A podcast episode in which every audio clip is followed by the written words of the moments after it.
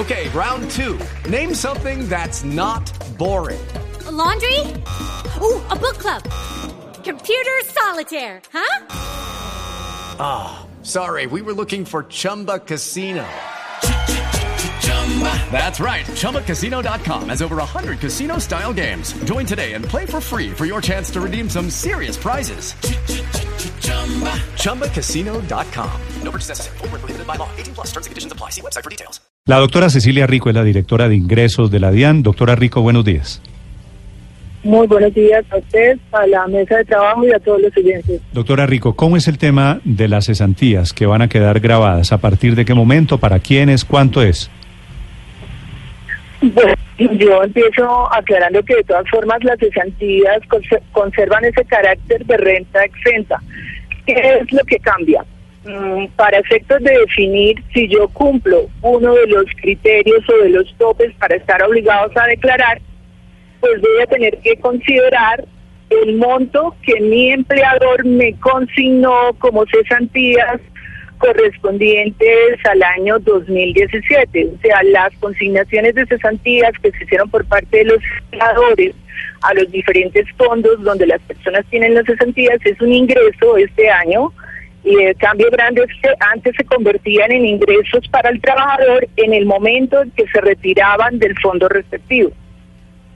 Pero, pero entonces ahora se, se tienen en cuenta las, las cesantías eh, como ingreso anual y por ende eh, como renta grabable?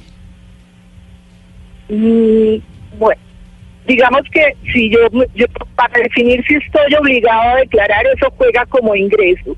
Pero eso no quiere decir que la depuración de la renta o definición del impuesto al final quede grabada. Es más, la sigue siendo válido el que las cesantías son exentas para un ingreso promedio mensual de los últimos seis meses que no excedan 11 millones 50 mil pesos. O sea, para la mayoría el tema de las de las cesantías en la depuración de su declaración, pues no va a tener que pagar sobre ese, sobre ese valor.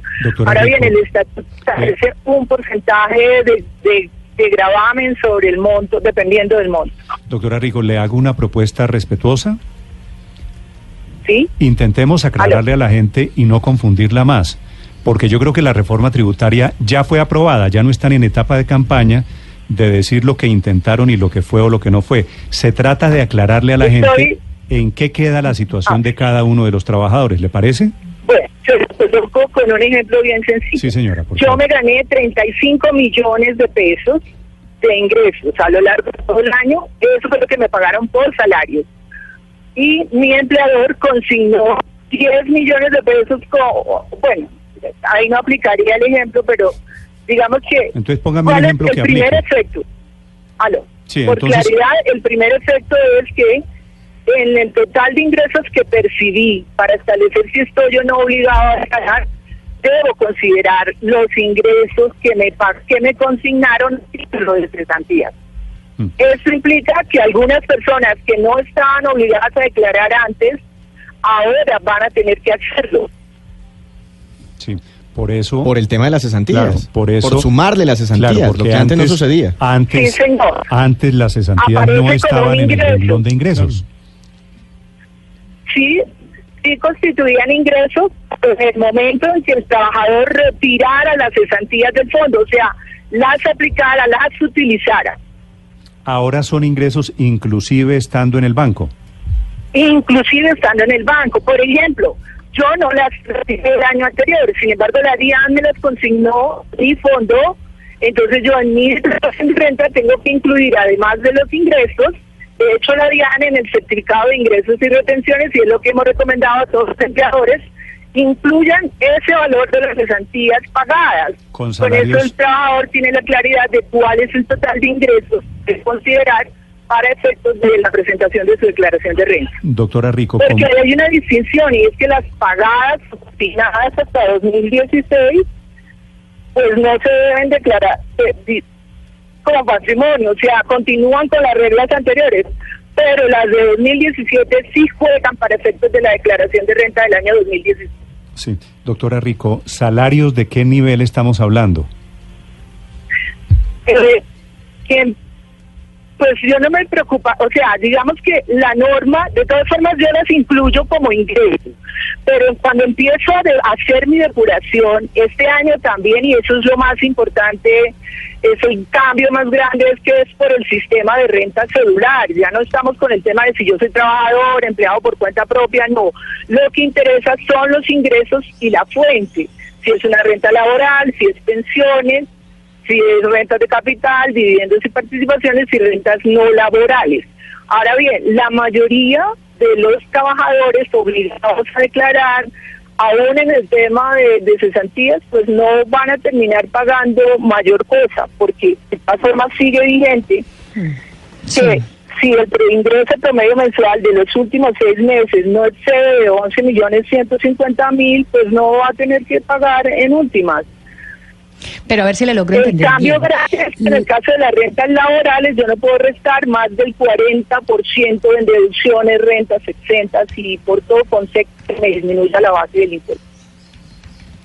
A ver si le logro entender bien. La gran diferencia era que antes esas cesantías se registraban como ingreso fiscal cuando se retiraban del fondo, cuando la persona iba y Claro, las retiraba. las Pero ahora es cuando el empleador las consigna.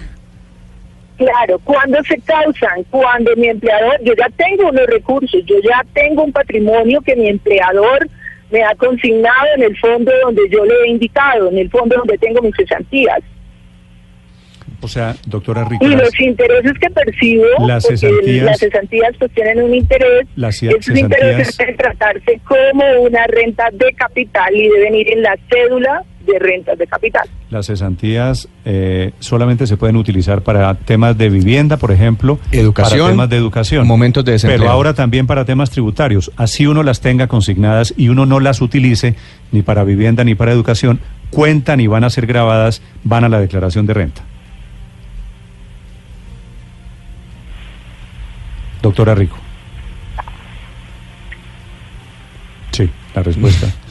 Estamos de Pues- acuerdo, Paola, en que nos, af- nos afecta, Pero, pues, bueno, a todos. No, y, y si ella dice que cuentan para hacer la declaración de renta, pues Néstor también cuentan para pagar el impuesto Claro. de la renta. Pues sí. Claro, ella dice que no afecta a muchos. Pues no a todos, Porque- no a todos, dependiendo No, lo- porque a los que tienen salario integral, es decir, más allá de 10 millones de pesos, no hay derecho a cesantías. Luego coge un margen importantísimo, claro, de personas que ganan entre 4 millones y medio y un poquito menos de los 10 millones, que es justo el corte para el salario integral.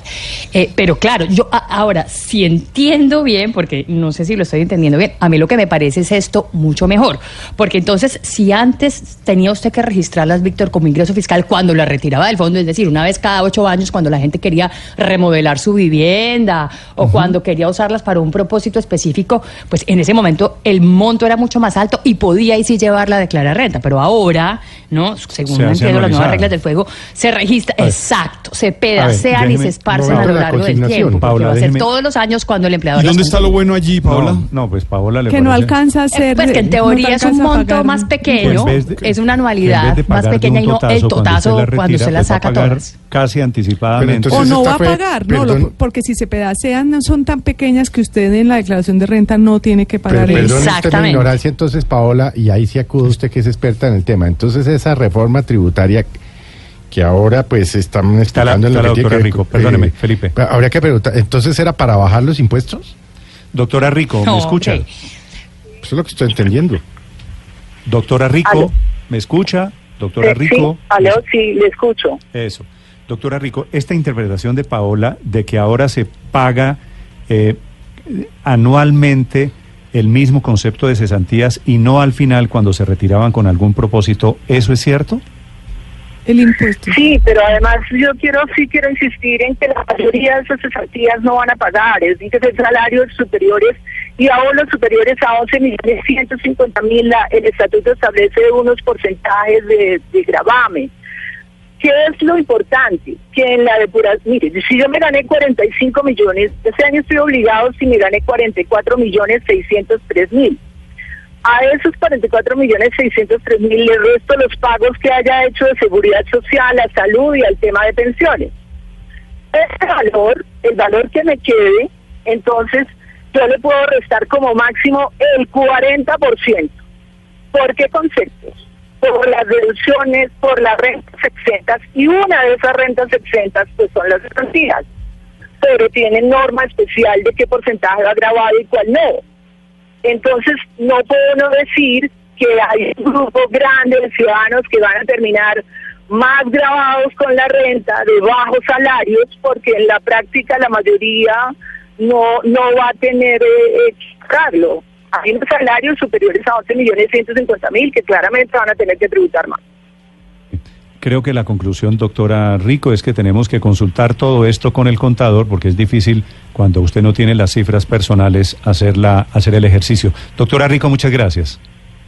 Mm, ¿Cómo se